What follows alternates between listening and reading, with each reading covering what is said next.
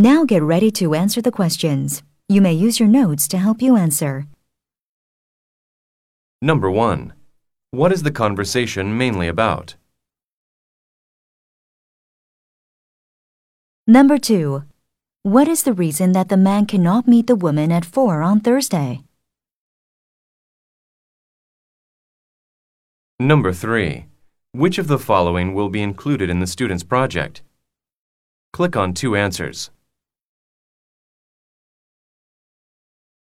Number 4. Why does the woman mention that people were doing tango at the malls in Argentina?